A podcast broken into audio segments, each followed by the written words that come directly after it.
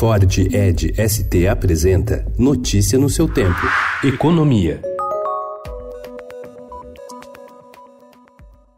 Prestes a receber um pacote de medidas econômicas do governo, líderes do Senado afirmam que a pauta pós-previdência vai andar apenas se vier acompanhada de projetos que liberem recursos para investimentos. A equipe econômica se prepara para, na próxima semana, enviar um conjunto de propostas ao Senado para reduzir despesas obrigatórias e apertar o ajuste das contas públicas. Entre as ações previstas estão o corte de salários de servidores, com redução da jornada, e a suspensão do abono salarial.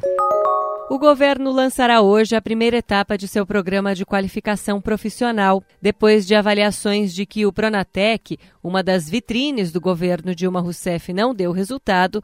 O novo programa estipula que as empresas responsáveis pelos treinamentos só serão pagas após comprovarem que parte dos profissionais treinados conseguiu emprego e permaneceu empregada por pelo menos quatro meses. A iniciativa é inédita no Brasil.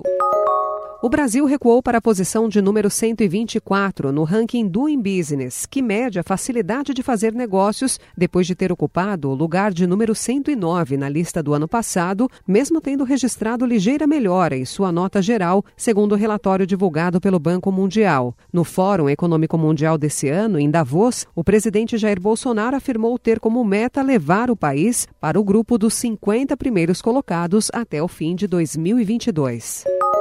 O Uber anunciou ontem uma plataforma que permitirá que motoristas mulheres façam apenas corridas com passageiras. Chamada de Uelas, a plataforma começará a operar a partir de novembro em três cidades: Campinas, no interior de São Paulo, Curitiba, no Paraná e Fortaleza, no Ceará. A iniciativa é inédita no mundo e deve chegar a outras cidades do Brasil em 2020. Entre os 600 mil motoristas do aplicativo no Brasil, apenas 6% são mulheres. A decisão do Uber planeja aumentar a participação feminina no serviço. Notícia no seu tempo. É um oferecimento de Ford Edge ST, o SUV que coloca performance na sua rotina até na hora de você se informar.